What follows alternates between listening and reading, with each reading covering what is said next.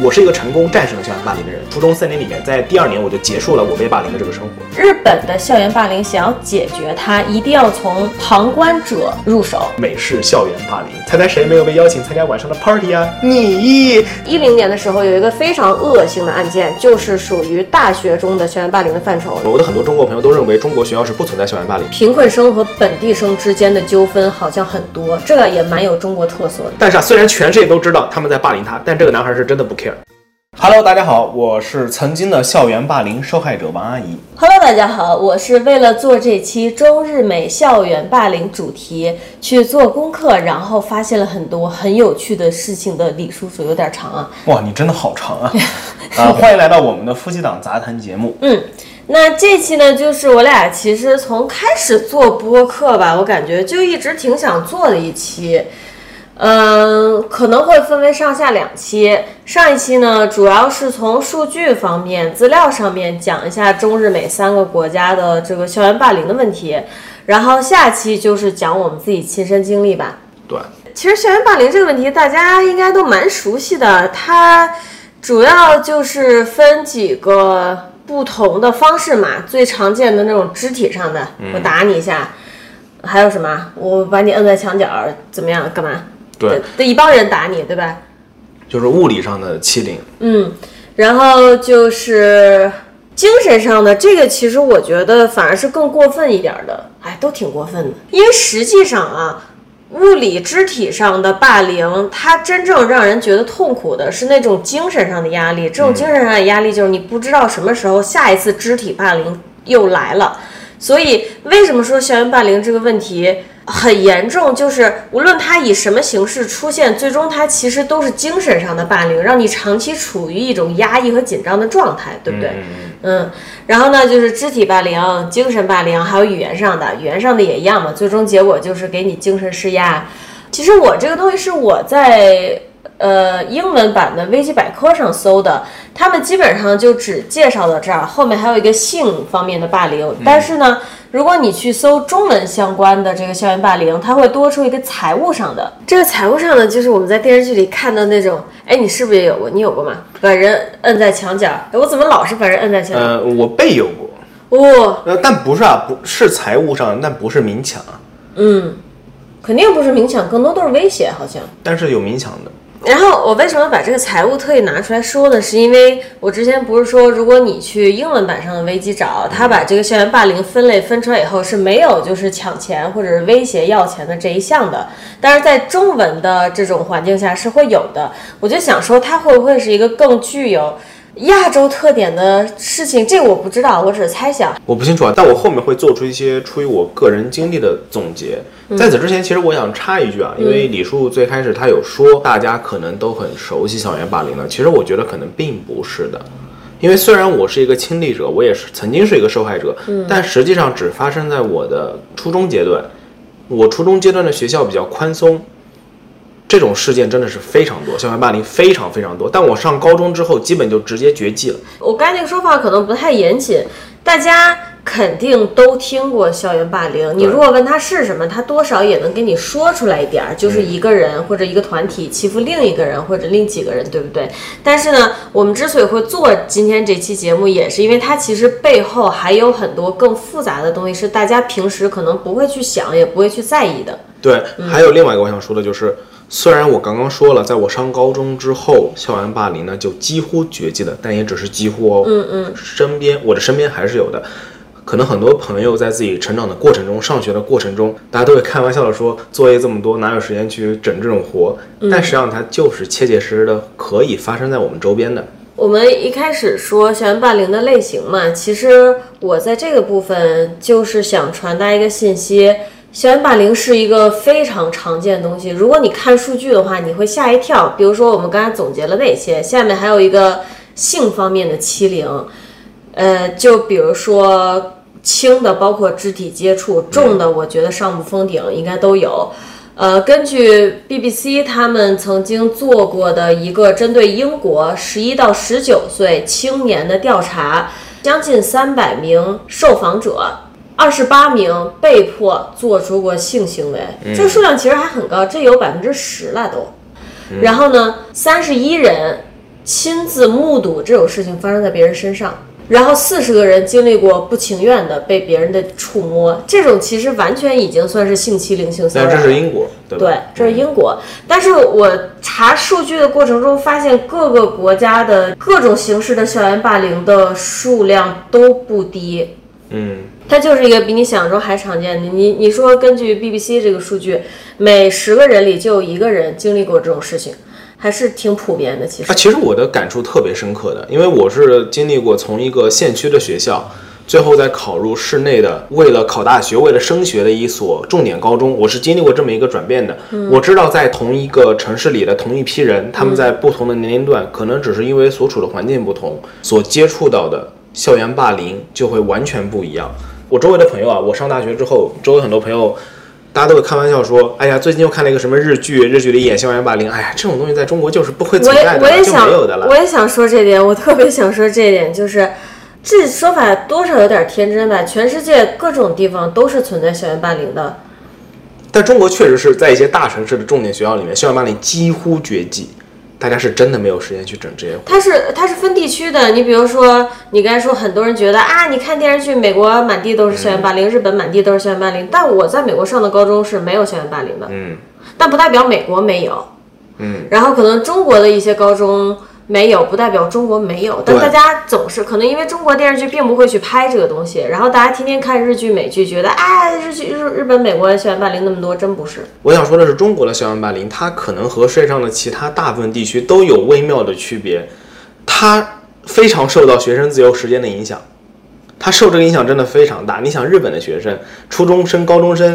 四五点钟老早就下学了，后面都是社团活动、自由活动，你干该干嘛干嘛去，有这么多的空闲时间，然后没有学业压力，有时间整活，学生们就是会整活。它就是有可能出现非常严重、非常操的事情。大家如果去关注一下最近几年咱们在中文互联网上能看到的国内爆出来的校园霸凌事件，说实话，其实是有非常骇人听闻、很吓人的事件的。嗯，但是他们发生的地区能明显的看出来，它是绝对不可能发生在重点学校、重点高中的。也会，但是几率很小，咱不把话说绝对吧。对，那我说的是这几年爆发出的这些事件，没有一个是在重点高中的。我自己的亲身经历呢，也和这个能够对得上。其实道理也非常简单，你没有时间，你甚至连玩儿的时间都不够，你还有时间去欺负人，还有时间去被欺负吗？没有。而我在上初中的时候呢，就是相反的，因为很多学生他们的目的甚至不是考高中，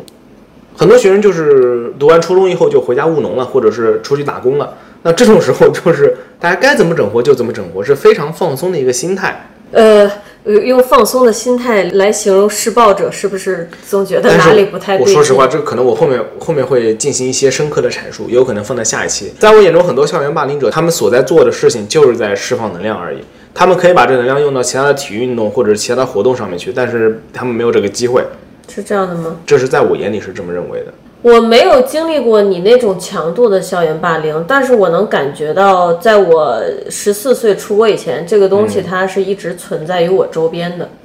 然后该说了那几种校园霸凌以后，还有一种是随着网络时代出现的赛博校园霸凌，嗯，英文叫 cyberbullying，也是挺过分的一种，而且它和在学校之内发生的什么肢体啊、精神上、语言上的霸凌不一样，它是学校很难干预到的。嗯。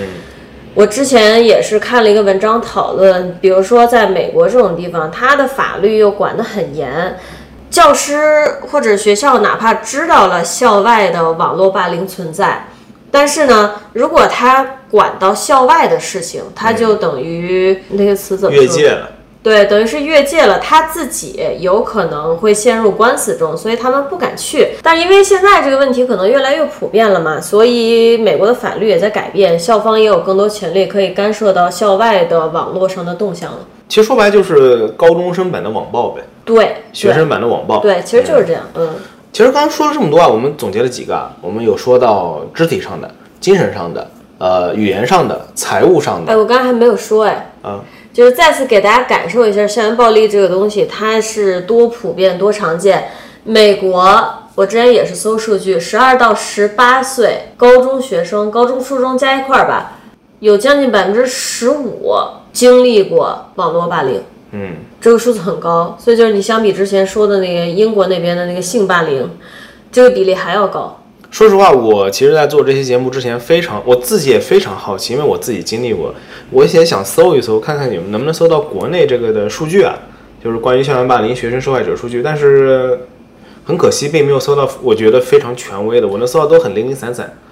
对，其实我能搜到美国的是数据很多，美国那边的一个优点就是它很多官方数据都很全。日本这边呢，我能搜到，比如说大阪府，它官方网站上写的很清楚，作为学校的教职员应该遵守哪些针对校园霸凌的准则，然后应该如何应对，都写的非常非常清楚。但是国内的东西搜起来呢，最后我是转向了网络平台，想看看大家在日常生活中都受到过哪些欺凌。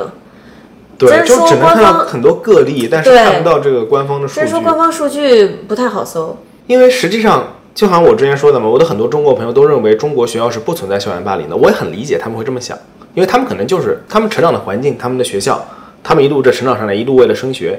他们确实可能就是完全遇不到，完全见都见不到。但是啊，同一时间这样的现象又确确实实的存在着。哪怕是我后来上的高中是一所重点高中，一切都是为了升学，是江苏省南通市的重点高中，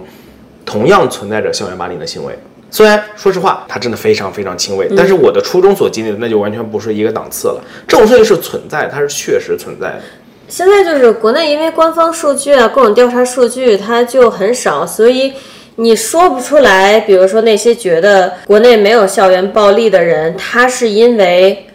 真的周围就碰巧没有，还是他观察不到，我们都不知道。因为我上小学和中学的时候，其实我都有观察到，包括我们自己班里有那种校园霸凌，嗯但是。他没有到你那个强度嘛？我之前嗯说，所以我在想，是不是有的人他明明在这个环境里，但他就根本 get 不到那个是校园霸凌，然后他觉得没有。对，那我们刚刚有总结哈，就是现在我们总结了有肢体上的校园霸凌，还有精神上的、语言上的、财务上的、性上的，还有网络赛博上的。赛博霸对凌，，但是我觉得这些都属于嗯，经过衍生发展之后出来的各种各样的霸凌方式，他们在一开始都是由简简单单的语言上和心态上从这里开始的。嗯嗯，比如说呃一些很简单的嘲笑或者起外号或者是捉弄，或者是单纯的心态上的变化，觉得他和我们不一样，他和我们周围所有人都似乎不一样，嗯，觉得他很特别，但这种特别可能不一定是好的特别，所以呢，我们就会去孤立他。会去嘲笑他，然后慢慢发展成咱们之前总结的这各种霸凌。我之前是看，哎，到底是哪个地方的官方网站？不是美国自己的官方网站，就是之前说的联合国教科文组织那个嘛，他们就总结说，施暴者的到底是一种什么心态？其中一种就是他就是会对与众不同的人施暴，无论这种与众不同是好还是不好，只要跟他不一样，他的想法就要开始往那个方向走了，往霸凌的方向走了。有三种人最容易被校园霸凌，一种就是与众不同，就是与众不同。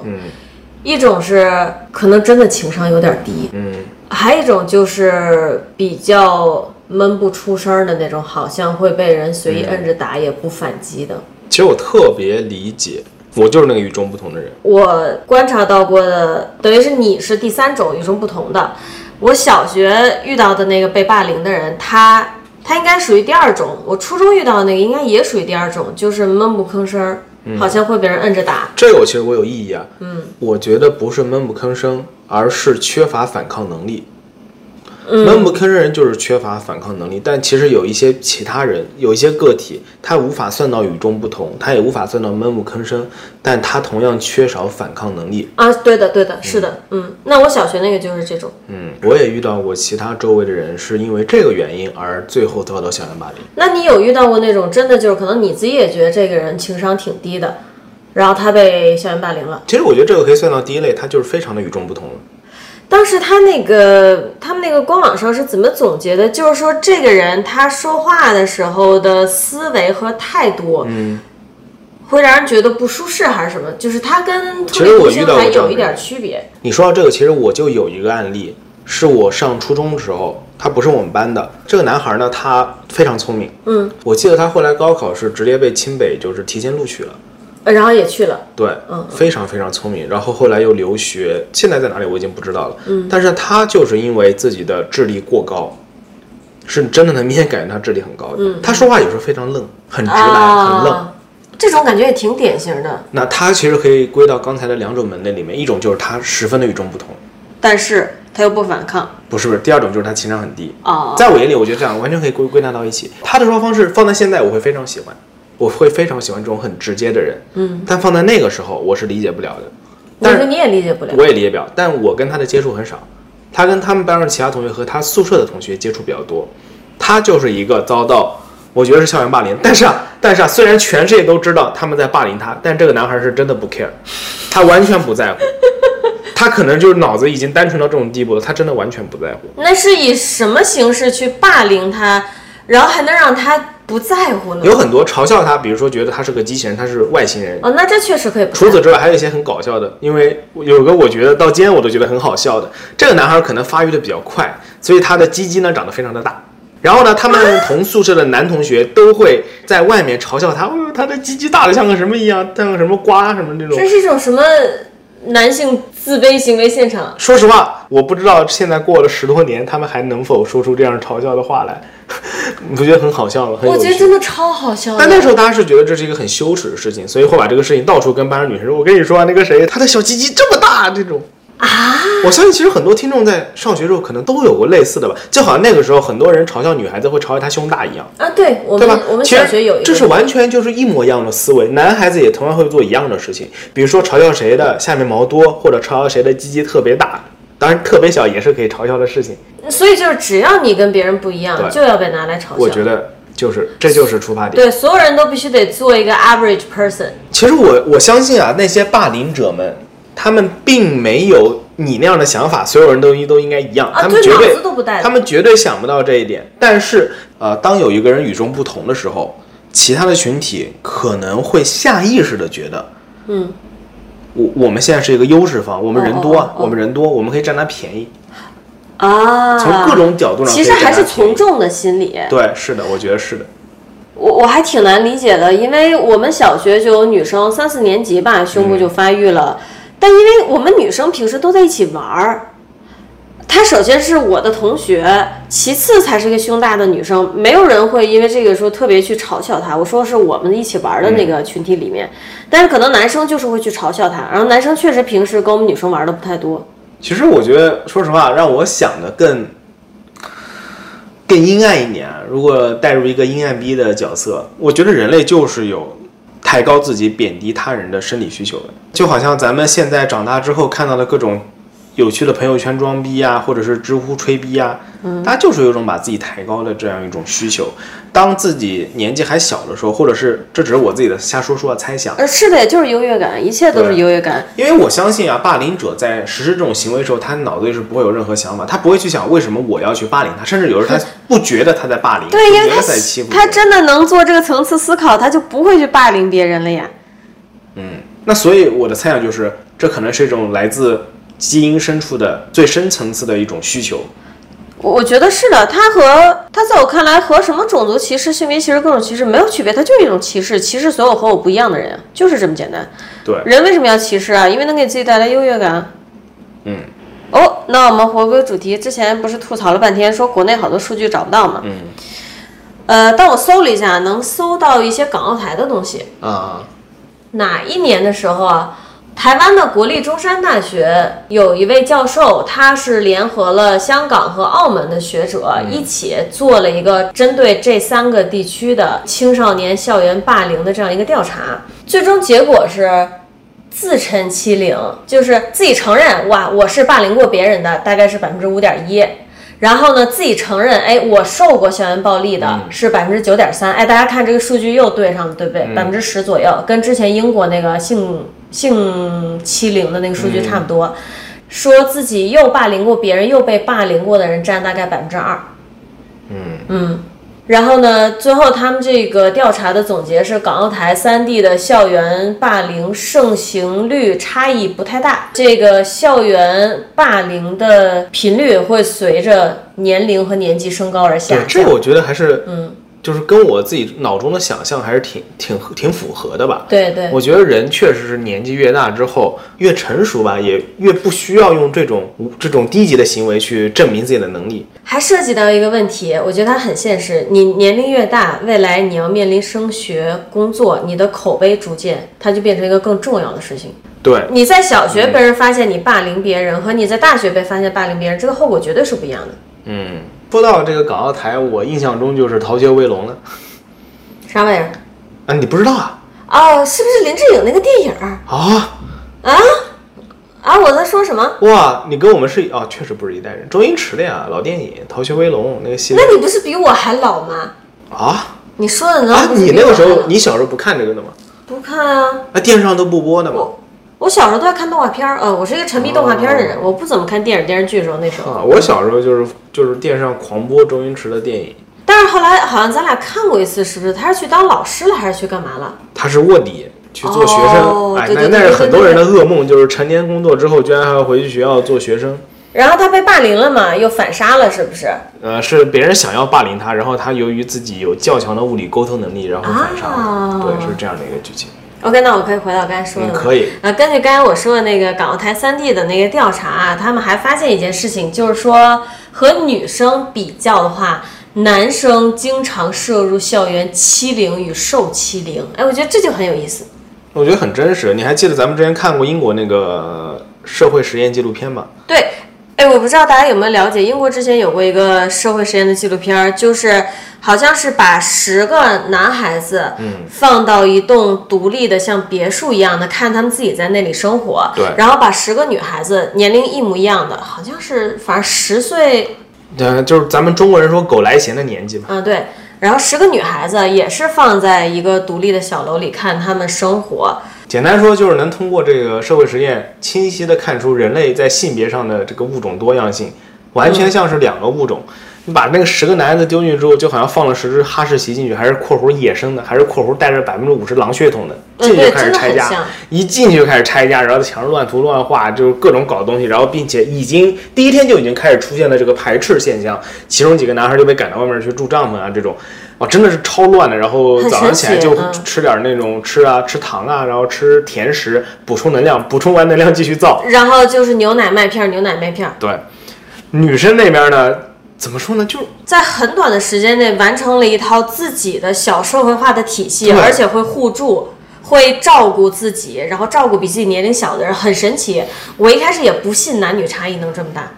对我也是的，因为我让我非常的震惊。我也很震惊，因为我一直说平权平权平权，在我心里就是男的女的都一样，所以我们才要平权。但结果，好家伙，不过关于这个，我是相信就是经过。怎么说呢？ 对不起，不要说这个词了。让这些小型人类哈士奇经过社会化训练之后呢，他们就是 OK 的了。对对需要是的进行是一的个社会化训练。就是说，男性和女性在发育过程中，确实它的差异是很大的，但不代表我觉得它发育完成以后是，就大家都经过社会化以后还有那么大差异啊。对，哎呦，我我也是老震撼的。然后我可以插一个题吗？要吐槽我最近在网上看到的一个帖子，它也跟中外文化差异有关。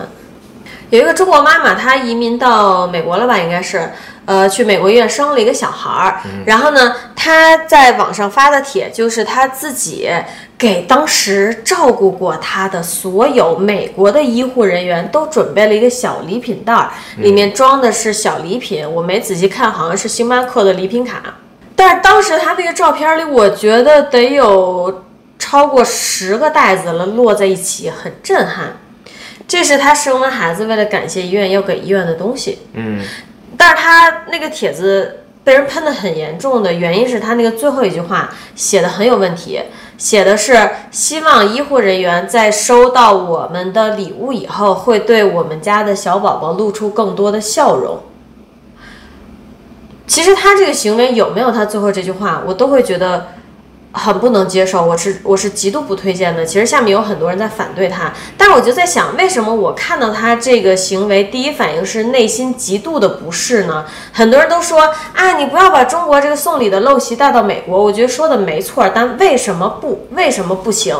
他其实他自己那句话就揭示的很清楚了。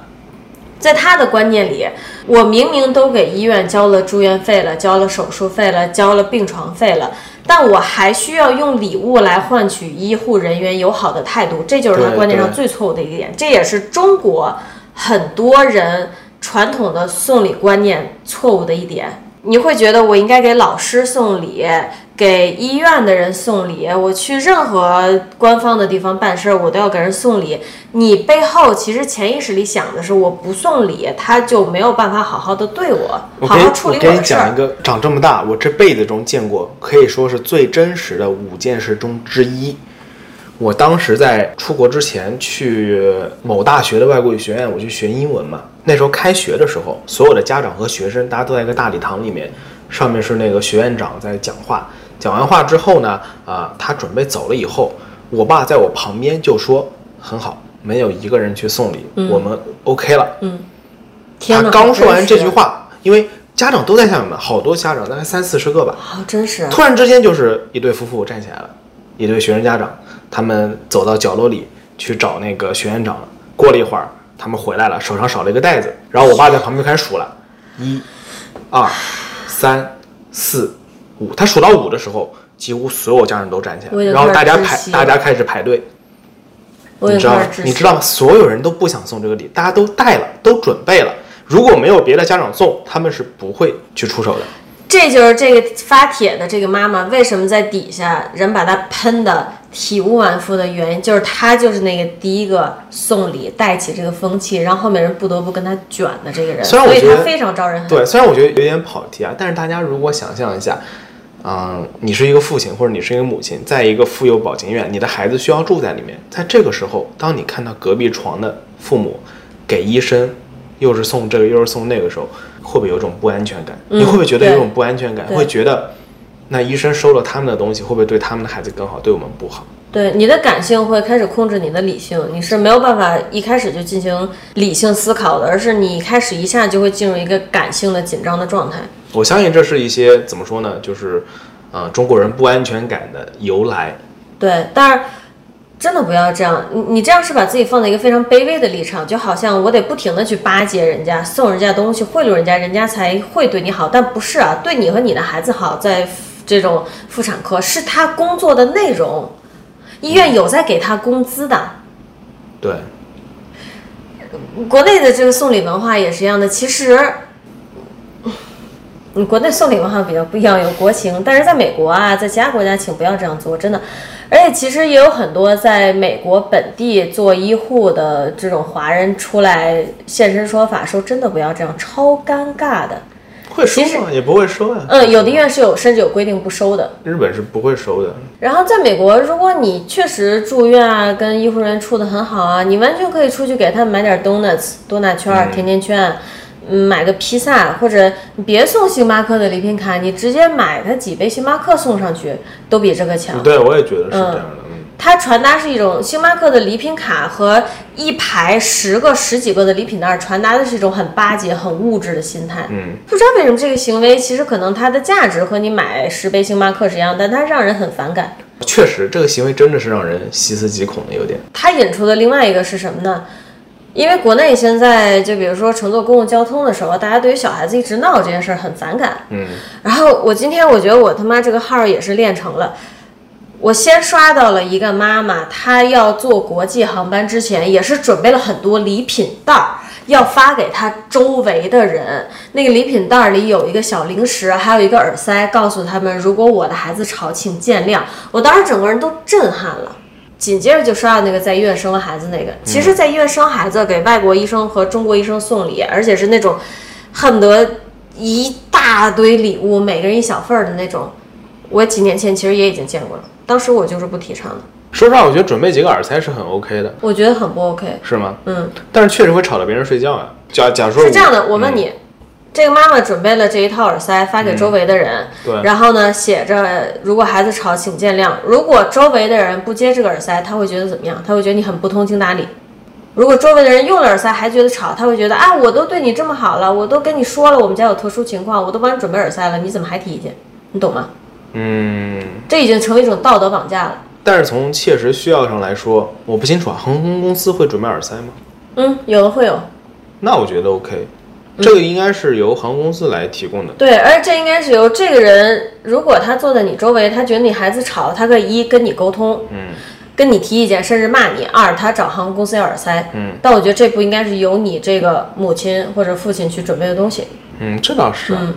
我也不知道，我还他是他持一这个，我还是持一个中立态度吧。我觉得能够他作为父母，他自己能表达这个善意，我觉得这是一件好事。嗯这但是肯具定体是如何表达这个善意，这个方式，对，可能每个人看法不一样吧。嗯，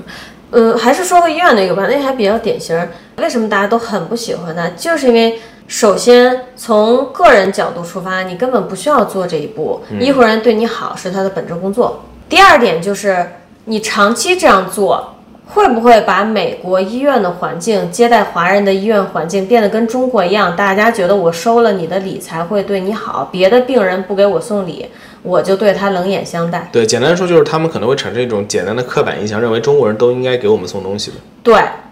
另外一个就是，你之前不是说到他留了一行字吗？他这个是明显是有所图的，而不是怀着一个感恩的。对，就是你要表达感激，OK，我觉得随便，OK 没有问题。但如果你是有所图，那就嗯对不一样了。所嗯，所以说他整个行为背后就透着一股钱味儿，很物质的味道，对所以才让人讨厌。在日本做手术嘛，然后做完手术也是问那个医院的中文翻译，问想给医生送点东西，中文翻译说。就是你不要送了，这人家都不会收的，嗯就是没有这个东西，甚至不知道该怎么送。就是你要送，我都不知道怎么让你送。就是在这种没有收礼文化、没有小费文化的地方，如果你送，反而会给别人造成困扰，其实是这样的。嗯之前在日本要不要给人小费，我看网上也有在讨论。嗯，总的来说，如果你拿不准，不要给。你不给的话，别人其实没有什么意见的，因为他没有这个文化，他自己的工资是够的。但如果你给了，可能有一些什么人行业小费啊？像服务餐业、饮吧，餐服务业，嗯。但如果你给了，有些人好有是趣是有人会喜欢接受的，而且哎我们一三年来能不能别打岔？啊，你先说完吧。但是由于他没有这种文化，所以很多人反而是不接受的，会觉得你有在冒犯他。啊，但是我也看到国内很多人不理解，尤其是在可能美国啊、欧洲那种有小费文化的地方待过的人，他不理解说啊，怎么有人给钱他还觉得有被冒犯啊？当然是给他好啊，当然是收下好，不是这样的，不过日本小费应该没有那么普及，很多地方都没有写。根本就没有。我只在 Uber 上看到过。如果用 Uber 打车，它最后会加一个就是是否要付小费。嗯， 虽然我从来都是点否的，因为我知道日本人不收这个东西。可能因为我这 Uber 软件是在美国下的吧，所以他就顺带给我一起加的这个。嗯等于是然后等于是 Uber 把自己的企业文化带到了日本。不不不是带到日本，我这个软件是美国版的软件，只不过在日本也能用。嗯，哦如果我下日本版我的，可懂能它就没有这个选项。哎我懂了我嗯语言也都是英文的而已。然后那个一三年的时候来日本留学的时候，当时在学校旁边有个小咖啡馆，我第一天到的时候去喝完咖啡，然后我就留了小费，嗯当时我也不清楚，然后我就走了。后来过了多少一两个礼拜吧，过了很长时间，然后第二次去的时候，那个老板看到我，他拿出一个小塑料袋，是我那天留的小费。他说他们这，他说日本是不收小费，然后把这个钱给了我。我觉得还是挺震惊的，他居然留了这么多天。更震惊的是，他可能他居然还能认得我。我觉得这个就是特别典型日本人行为，他不收就是不收。但如果是美国人的话，我们假设美国现在是一个没有小费文化的国家，然后呢，外面的国家的人过去了，很开心的给了某一个服务行业的人小费，他会很快乐的生活，他会很快的然后，还但他谢谢你。对他可能会跟你说说下次不要给了，或者说啊谢谢你，他也不说下次不要给了。但日本人真的就会原封不动给你退回来。当啊，然日本也要看人啊。当然，那个也是一三年的时候嗯了，现在还是都过了十年了，现在文化有没有变化，我也不知道。反正我们日常生活中是根本接触不到小费文化的，在这儿。开玩笑，想从我兜里掏钱没那么容易。 OK，我打岔打完了。那既然咱们刚刚聊到日本，那接着说说日本呗。我在查日本资料的时候，查到了一个很有趣的东西，关于日本的校园暴力，其实只讲这一点就够了。我不知道这是几几年啊，但是有一个北海道那边的一个上初二的女孩子，她叫指骨桃歌，指是纸张的纸，这名字超好听的，啊对，鼓是山谷的谷，桃子的桃，唱歌的歌，指骨桃歌，真的只是一个初中二年级的女生。这个女生她写的一篇分析日本校园霸凌的小短文章，最后是获得了日本的内阁总理大臣赏。它是被十分认可的一个小作品，然后我就去看了一下，因为这个女孩子她之前是在德国留学过的，所以呢，她通过对比德国和日本的校园霸凌的情况，目标在于分析为什么日本的校园霸凌更加过分。哇，那这个孩子也挺牛逼的。她很牛逼，初中不是我的意思是，初中二年级就能去德国留学，还能关上这些他东西。是初中二年级以前应该是在德国留学，可能家里有移民，后来中学哦或者是更早回到日本上学。嗯，他是这样子的。嗯，他是怎么对比的呢？首先，他认为德国的校园霸凌、校园暴力是短期的，嗯日本呢，更多的是长期的，比如嗯说德国可能就是学长走在操场上看你学弟或者学妹不顺眼了，就对你动手了。嗯，但这事儿很快就会结束，可能今天他就过了。日本的校园，尤其是一个人如果在班级或者在年级内被霸凌了，他会长久长久的经受，嗯，延续不断的霸凌。嗯这就是为什么大家可能觉得日本的校园霸凌更可怕。我觉得这点上中国和日本是比较类似的，他们都是属于比较隐晦的、比较对隐性的对校园暴力，但是持续时间又会比较长，实际上对人造成伤害也是非常是大的。更大的。不过形式上以及原因上还是有不少区别的，我觉得。你说中国日本是吧对？嗯，那日本和德国呢？除了这个校园霸凌，一个是长期，一个是短期的，还有就是德国的校园霸凌会更多是比较可见的、比较可视的。日嗯本确实就像刚才说的很隐晦。那其实他想说的重点、最重要的一点，关于为什么日本的校园霸凌更过分，是你在德国被校园霸凌的时候，因为他自己当时确实经历过，周围的人是会来帮你的，周围人是会来路见不平的。嗯，这也是为什么德国的校园霸凌很快会结束。嗯，你在操场上被打了，周围人就来帮你了，就这么简单，这个事儿就结束了。嗯，但是日本是日本这个社会的原因啊，你受到霸凌，没有人来帮你，其实我觉得还有甚至一个会有很多人跟着去霸凌你。对，就是还有一个跟就是形式有关。当上升到物理层面，就是一眼就能看出来哦，他在被欺负。对，他来被学校打也会介入对。，嗯。但是呢，更精神层面的、更加隐晦的，别人甚至都不知道该怎么插手。日本就是，首先你接受到的是一些可能精神和语言，而非肢体上的校园霸凌，嗯然后周围的人又不去帮助你对，又不敢干涉，甚至不敢告诉老师，说老人话师就会是，察觉的甚很至啊，慢。甚至告老师的话都不知道怎么跟老师说。对，其实我在一开始研究要怎么去讲日本的校园霸凌问题的时候，我还有点纠结，我觉得自己可能讲不明白。结果我搜到这个女孩她的这个小短文以后，我就整个被震撼到，她把这个问题说得很清楚。她最后是这样总结的啊，说日本校园霸凌。虽然现在政府也出台了很多有针对性的措施，但他认为这些都是他直说了，都是瞎搞，没用。原因是日本的校园霸凌想要解决它，一定要从旁观者入手，旁观者一定要得有勇气和这个思路去介入，去帮助受霸凌的人，日本校园霸凌问题才能解决。我还是比较赞同的。然后他是这么写的啊，他说。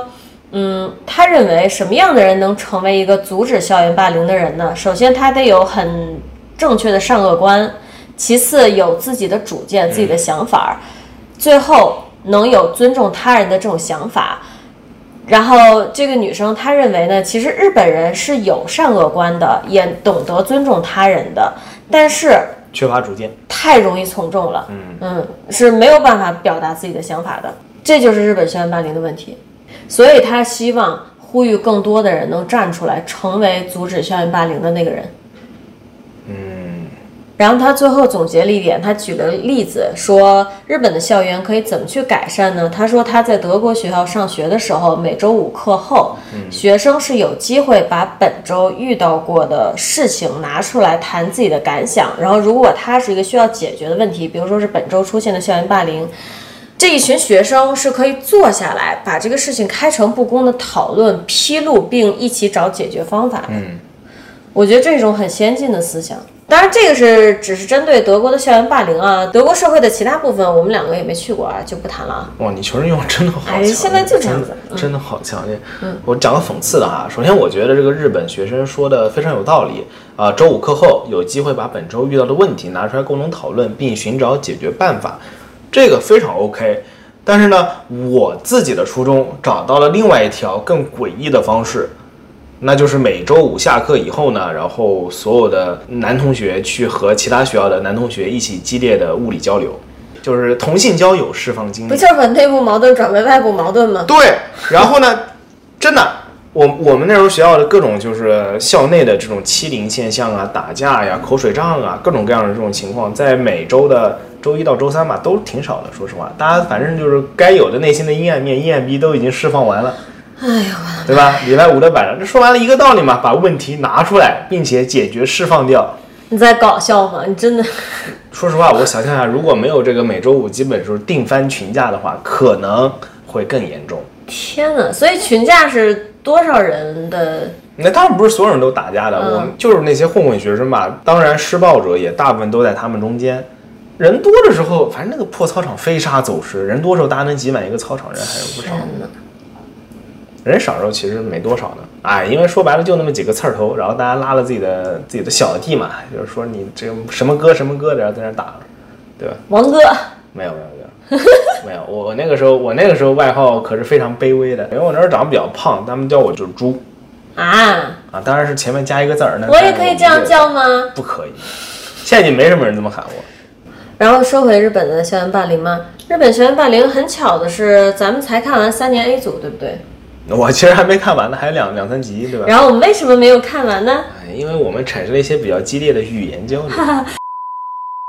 三年一组这个日剧之前还挺火的，因为它质量还挺高的，对吧？如果还没看的朋友们，大家对日本校园霸凌有兴趣，其实可以看一下它。它对于日本校园霸凌的类型其实分析的蛮清楚的，全剧围绕一个女孩子被霸凌，然后直至她自杀这件事儿。她以各种形式被霸凌，其中就包括我们很常见的一个人霸凌了她以后全班孤立，没有人敢伸手。然后呢，还有别人嫉妒他以后会去编排他，然后这个事儿被传播出去，等于同时被谣言伤害，嗯，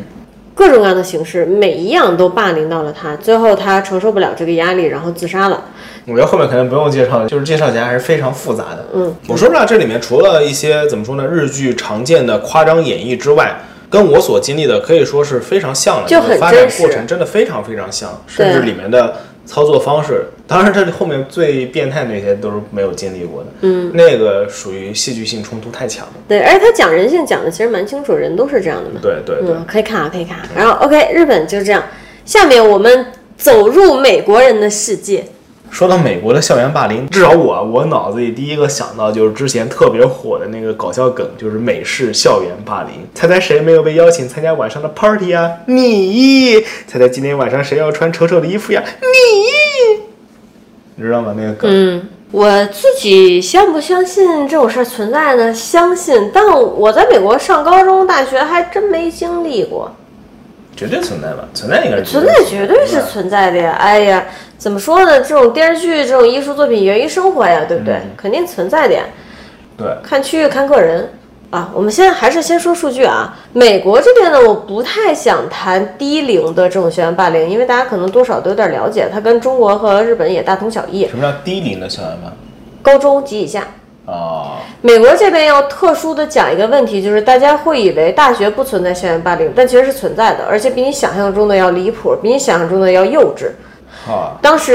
在一零年的时候，有一个非常恶性的案件，就是属于大学中的校园霸凌的范畴。那从数据上来讲，美国其实有百分之十五的大学生声称自己是校园霸凌的受害者。你就看他的数据，呃这个数字不低啊，跟高中差不多。哦，嗯，只不过我觉得，为什么大家可能注意不到大学的校园霸凌呢？是因为大学和高中啊、初中小学不一样，它没有那么紧密的团体了，对，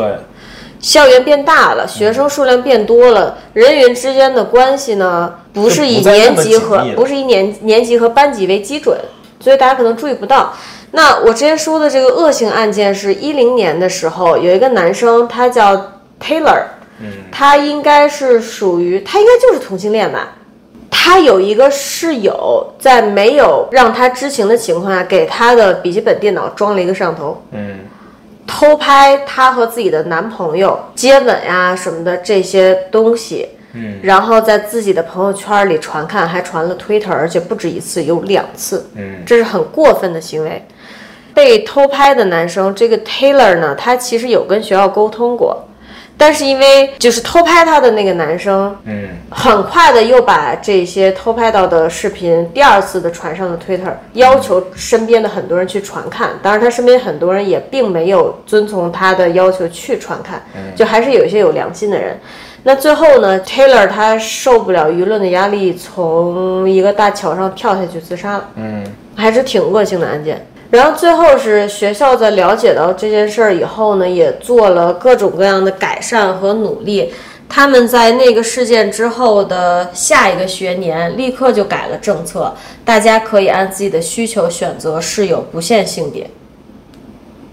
你只需要找到一个你跟对方处的最合适的、最舒适的室友就行了，不用非得男生和男生随机分配，女生和女生随机分配。嗯，呃，他们之后又做了其他一系列政策啊，去支持学校内的 LGBT 群体嘛。啊，因为这个属于校园霸凌，同时属于针对 LGBT 群体的校园霸凌。然后其实我特别好奇哈，因为我刚突然意识到，我国大学生是怎样的呢？在我自己的印象里面哈，如果时间多了以后呢，这类的整活儿肯定是会更多的。那么大家都知道，大学城里面，大家被缩在一个小群体里面，大家有辅导员儿，有自己的班级，还是有一个比较紧密的小团体的，有啊，国内学校有校园霸凌啊。对吧？我就很好奇，就是国内的大学校园霸凌是否比我想象中的更加多一点？我的好朋友就经历过啊，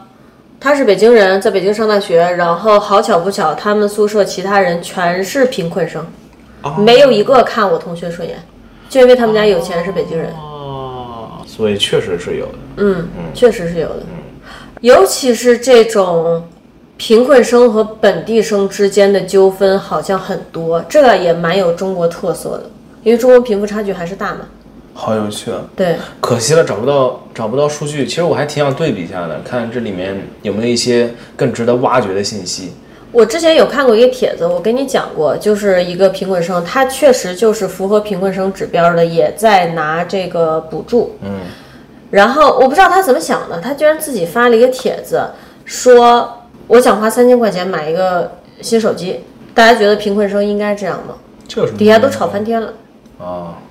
那其实我觉得这底下吵翻天，我也可以理解，我几乎可以理解我甚至可以每一理个解人的观点。嗯，我甚至可以理解他为什么会发这个帖子，因为我们呢发这个贫困生的补助金呢，它是公开的，可以说是全世界都知道这个钱是谁拿走的，它等于是把你的背景给烙上了一个印。我不觉得这是应该公示的，至少对于贫困生这个事儿来说，补助金我不觉得是应该公示的。他会让人用有色眼镜看待对，你知别道的很群多体人，你知道很多人就是因为这个公式，他不愿意去领这个补助。因为看到过帖子说我是贫困生，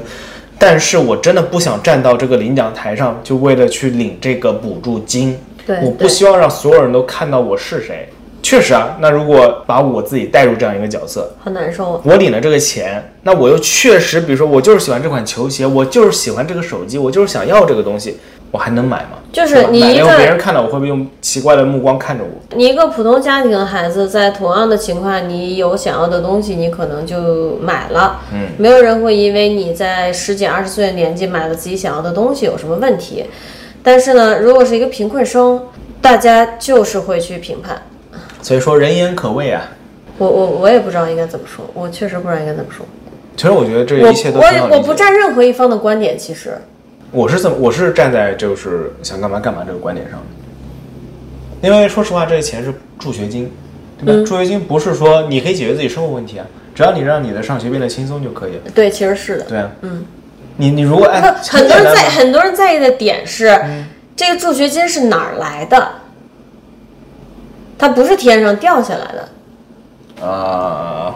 就跟美国人会在意自己的税金去被用在了什么地方一样，嗯是这个原因，所以会有很多人反对他去买这个新手机也好，什么玩意儿也好。所以我说，我能理解在这里面的每一方啊，这个他的意思出发。点，嗯，但是我还是啊，阐述一下我的想法，特别简单。如果他们觉得这个助学金不应该被这么使用，应该减少助学金的发放量，或者是制定更多的标准。你说这个钱只能用来交学费不就完了？嗯，或者你这个钱别发到人家手里，你直接帮人家把学费交了。这三千块对他来说，要么用来交今年下年的学费，要么用作今年下年的生活费。为什么我说他根本不需要问这个问题？嗯嗯，生活费也可以，手机不可以，大家认为手机不是生活必需不品，，你能 get 到吗？我能 get 到他，但是大家会认为手机手机不是生活费的一部分，那手机是娱那乐。这么说，他如果用自己的钱买手机，他们会觉得有问题吗？如果你自己有钱买手机，你为什么还要助学金？这是没有对错的，嗯它只有价值观的区别。我是觉得这钱既然发给他了，怎么处理就是他自己的事情。你们要决定是要不要发给他，这个是大家真正应该去想的。你的意思是，如果你对于这个助学金的去向有意见，你应该去从本质上对系统化的去改善它，而不是针对某一个领了助学金的人。对，嗯，我举呃我我我举个简单的例子哈，呃，我们大学的时候，你知道我来日本留学，我是拿了助学金的吗？我有拿一个奖学金。啊、我们当时是可以写一个，就是怎么说呢，像很短的一个小论文吧，也也就四五页纸，不大。然后就是你要阐述一下啊、你为什么需要这个奖学金，然后你要去哪个国家。那个奖学金是由那个留学机构，我们当时大学的留学机构提供的。无论你去什么国家留学，你都可以通过这个方式去申请这个奖学金，那它是能 cover 大概多少的费用呢？一千多美金，那我们他当直接时给现金的。然后嘞嗯我记不得了，呃，是一个季度给两个学生，然后一千美金，嗯，还有个二等奖，哦我哦忘了多少钱了，反正最高是一千美金。他这个就是你拿到了一千美金，他不会管你干嘛用的，嗯，他不会管你干嘛用的，因为说实话，这一千美金它是纸钞，但如果我存点，它变成了数据，谁知道我拿来付我生活费的是这一千美金中嗯的是五的百、呀还是那里的五百，还是这里五百，对啊，都没有什么区别，它只不过是增加你的储量上限，你拿去干嘛？你完全对啊追查不到钱去哪儿了。你别的人如果对他这个奖学金有意见，你去跟发放奖学金的机构讲，对吧？对啊你不要去跟领受奖学金的这个人讲。那说白了就是他为什么有这个奖学金，是为了鼓励本校学生出去留学。那甚至有的学生可能觉得，我拿了这一千美金，我去某一个国家留学，这国家物价水平低，我还赚了钱，那他也达到了目的啊。目的是什么？目的是鼓励学生离开美国，去其他国家尝试不同的文化。但你这个例子跟刚才那个就不一样，刚才那个大家去批判它的原因就是助学金不是说学校特意给你发钱让你请享受生活，而是帮助你完成学业，这是矛盾点。那就这么说吧，对我来说，有一个好手机也可以帮助我完成学业。其实那个人他有在帖子里说这一点，嗯，我看到了，我觉得他说的是很对的，但是大家不接受，因为价值观的原因，大家不接受这点。啊大家认为你没有这个手机，你照样可以去图书馆，你可以用你旧手机，啊就是更多是一种道德上的 PUA 了，有点儿。也就是你必须按照我们价值观里对于贫困生的观念走，嗯你才配用这个钱。我突然意识到，可能把这个改一下，把助学金改成奖学金，一切就正常了。嗯，对吧？如果是奖励你的，随便你拿去干嘛用，他但因就为奖励但因为我不太了解国内的助学金，国内的助学金它不是按成绩算的，好嗯像是按你家里的贫困水平算的。哦它并不是你因为我自己能力很强拿到的东西，而是因为我家里很穷拿到那的东就西。哦那我刚刚举的例子就确实完全对不是你一那个事儿就不太合适，所以这就是为什么这件事儿大家吵来吵去也吵不出个结果，因为我觉得它就是没有结果。挺有趣的。嗯，这你知道这事情让我想到什么？让我想到美国的这个贫困人群补助制度，嗯，他给你打上了一个烙印，打上了一个标签，你的存款就不能超过这个限额，你超过这个限额你就没法领补助，你不领补助你又没法去工作，一个死循环。哎，话说在这方面，我觉得美国人倒是，虽然美国人也有很很傻、很傻、很傻、很愚蠢的时候，但至少他们很清楚，如果他们的税金被乱用了，大多数时候不会去骂这个用掉他们税金的人，大多数时候还是会去骂政府，因对为他知道是政府发的钱，嗯这钱发给谁是政府决定，哎，他就知道了我要骂谁了。嗯，对对， OK，跑题跑得很远啊。嗯，关于美国的校园霸凌，其实我们主要讲的是大学这一部分。然后呢，大家如果有兴趣，可以去一个网站，是他们官方的，叫 stopbullying.gov，就是是停停止止霸凌点儿 gov government 哦的缩写，嗯我的们到时简候写。把它丢在那个简介里好了。嗯，然后另外我想说的就是，你会看到啊，美国的这个网站上它是有中文、英文、西班牙语和韩语翻译的，嗯，典型的移民国家，对不对对对。在他的观念里是，任何人群都有可能受到校园霸凌。我们这个网站所提供的数据和帮助是针对所有在美国上学的人的。嗯当然他肯定不可能做到全世界几百种语言他都弄上去，所以他是把移民人口比较多的这几个国家语言放上去了。嗯然后就要说停止校园霸凌的官网上提到的一个很有趣的数据，其实我在这期开头有提，针对美国都是什么样的人在霸凌别人？嗯，有百分之五十六的霸凌人群，属于是对于周围同学有很大的影响力。嗯，那种所谓的 popular kids，有百分之五十是有更高的 social influence，应该怎么说？小网红吗？社会影响力，但是学生有我社会会认为影社会响影力。响，我会我会认为这个有百分之五十的人，有百分之五十的霸凌者是有更高的社会影响力。这个我觉得指的是家庭背景，啊，嗯因为你看啊它下一条是霸凌人群占百分之三十一是 had more money 更有钱，嗯，那其实它和之前那一条有更多的社会影响力，我觉得还是那我觉得还挺好理解，就是咱们看的各种美国小镇电影中，经常会出现的一个角色，就是镇上警长的儿 子，他永远会是去霸凌别人的那一个。嗯，这是不是就属于这种就是 more social influence？因为你想小孩子能有什么社会影响力，肯定就是父母啊。不过美国的话是有那种就是有社交账号粉丝非常多的，是有这种孩子的，啊，这种也有，对吧？在现在的时候，但我们那时候可能没有。对，可能放在现在的话，社会影响力包括来自父母的，以嗯及自己，比如说做小网红的社会影响力。还有另外一个，嗯有百分之四十的施暴者是整体体格上比别人要强壮很多。嗯，嗯，其实这还挺有趣的，因为这四条，咱们刚提到这四条，第一个，在同学之中有影响力，有更强的社会影响力，有钱和体格上更大更壮，对，这些我都见过被霸凌，在中国不、全都因为中国跟美国它就很不一样。对你像我之前说的，我朋友属于有钱的那波，嗯，属于本地人、北京人，他反而是被霸凌的。你猜这四个特征里面，我见过的这些案例里面，只有一个特征最后成功反霸凌，你猜猜是哪一个特征？更有钱不是，哦，更壮。对我我想起这个事儿来了。更壮很难，为什么？因为你得一个一个打过去，很很慢，很慢，很慢。但是你物理征服了每一个男同学之后，他们就不会再霸凌你了。你还要阻止他们就是群起而攻之。当然，当你有足够强的物理他攻击能力，们就不敢群起而攻之。就算就是就算群起而攻之，你也能把他们全都给摁在地上。最后一点要说的就是关于各个国家的反霸凌法律政策。虽然我们之前说国内其实很多资料都找不到啊，但是这方面资料还是找得到的。其实各个国家现在都还是比较重视这个反校园霸凌的这种法律的，但它有一个问题就是，校园霸凌不像其他的一些破坏社会安全的行为，它是很难被看到的。嗯，也是很难被管理和控制的。这就是这个话题最难的一点。对，我曾经在上大学的时候，我有一个女性朋友，她就会跟我抱怨，她说我今天早上起床之后，我的三个室友已经不在了，他们已经去食堂吃早饭了，你说的是，当时在国内还是美国？在国内，哦，他们是不是在孤立我四个中国人？嗯，当时我觉得这很离谱，但你现在仔细想一想，这是不是因为她曾经受到过类似的校园霸凌呢？这就是一种孤立的一种体现。嗯，对于一些心思比较敏感的人来说，你甚至无法判断对方是真的在孤立你，还是只是你自己想多了。孤对，立现个人在人是不会 care 的。但你知道，有的时候就是这种孤立会，就是最开始我被孤立的时候，我也意识不到，直到后来我都意识到，哦，他们好像在孤立我。嗯，你可以理解吗？这是一个对对对，当他它到是一个需达，要很长时间的一个过程。当你发现了之后，实际上你已经其实处在这个不利地位很久了，对然后这一切你甚至没有办法跟你的家长说，你不知道该怎么开口，也不知道如何跟老师说。对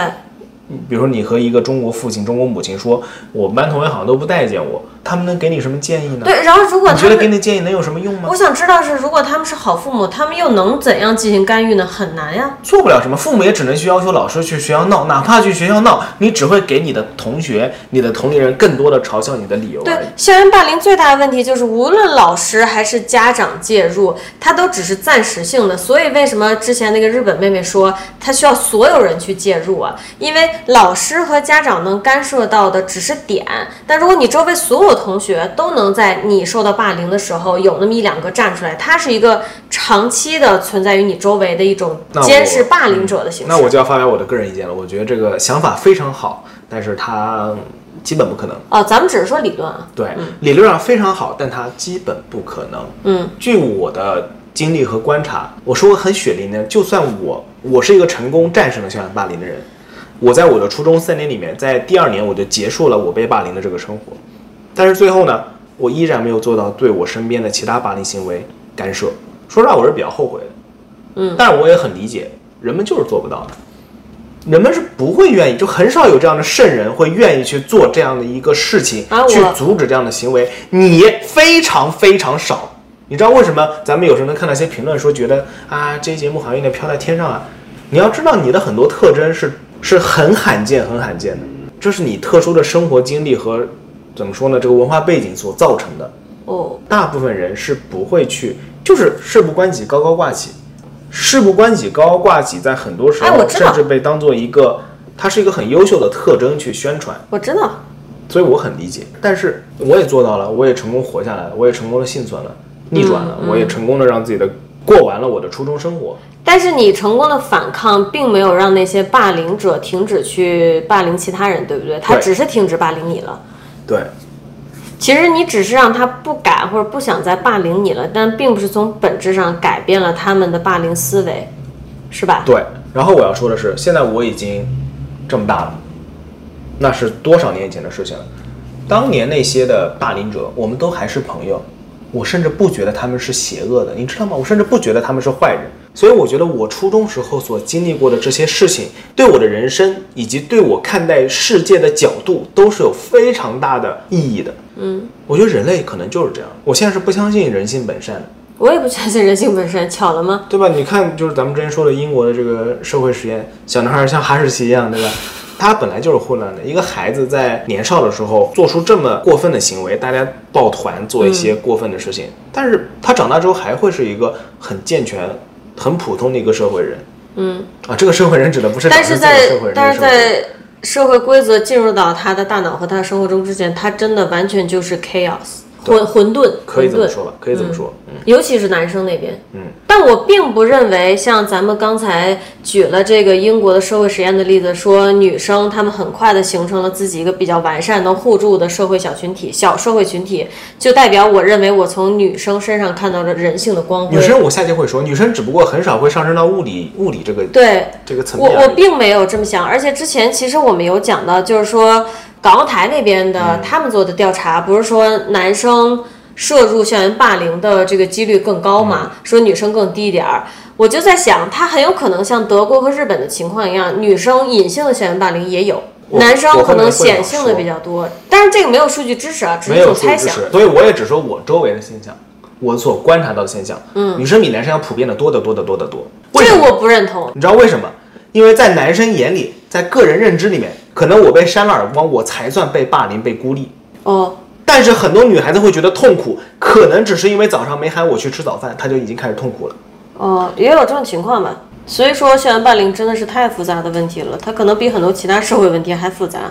而我觉得这正是它可怕的点，你很想去帮助那些小孩子，但是你根本就无从下手，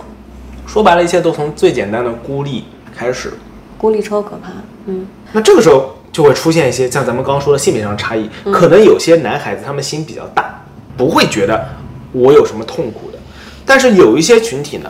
他们有可能是按照性别来的，至少在我初中的时候，嗯，就是按照性别来的。大部分女孩子在这一阶段已经感觉到痛苦了，哦，对校园霸凌这个行为很敏感。不是对被孤立、哦，被别的群体孤立这个行为感到非常的敏感，并且痛苦。嗯，但是很多男孩子并不会。同时呢，在男孩子那 边，就是我想啊，会不会有可能就是因为他们感觉不到痛苦，然后这个施暴就会慢慢的升级，在男孩子这边很容易升级成物理交流，那这时候他就感觉到痛苦了。我怎怎么听起来就不太聪明的样子？但是在确实就是你不太聪明，啊但是在女孩子那边，她很难进进一步往后发展。至少我周围的案例都停留在这里了，很少会嗯到再往上这些特别过分的，顶多就是语言上的、精神上的。我自己的经历是，我的小学和初中针对女生的霸凌，更多的它只是一种偏见。嗯，它甚至不会真正的从口头和肢体上表达出来，孤立的比较常见。男生呢，就是干啥都有了，开非常恶劣的玩笑的，嗯动手的，嗯，奴役别人的，好家伙，很过分啊，奴很役别人，奴听役起来别还人挺色的。很过分。那咱们这期也差不多吧。下期呢，就是我主要由我这边出发吧，给大家分享分享呢，我在初中的时候怎么陷入到这个所谓的校园霸凌里面的，到后面呢，我是如何去解决我的问题。我可以讲一下我在美国学校当时的事儿，虽然也没啥，当时我觉得美国同学对我都老好了， 但我有观察到他们是怎么去孤立其他群体的，这个还是存在的。OK，那我们今天的节目就到此为止啦，感谢大家的收听，请不要忘了点赞、订阅、关注、转发咱们的节目。关注我们的下一期就是校园霸凌的后半期， OK，那咱们下期再见，拜拜拜拜。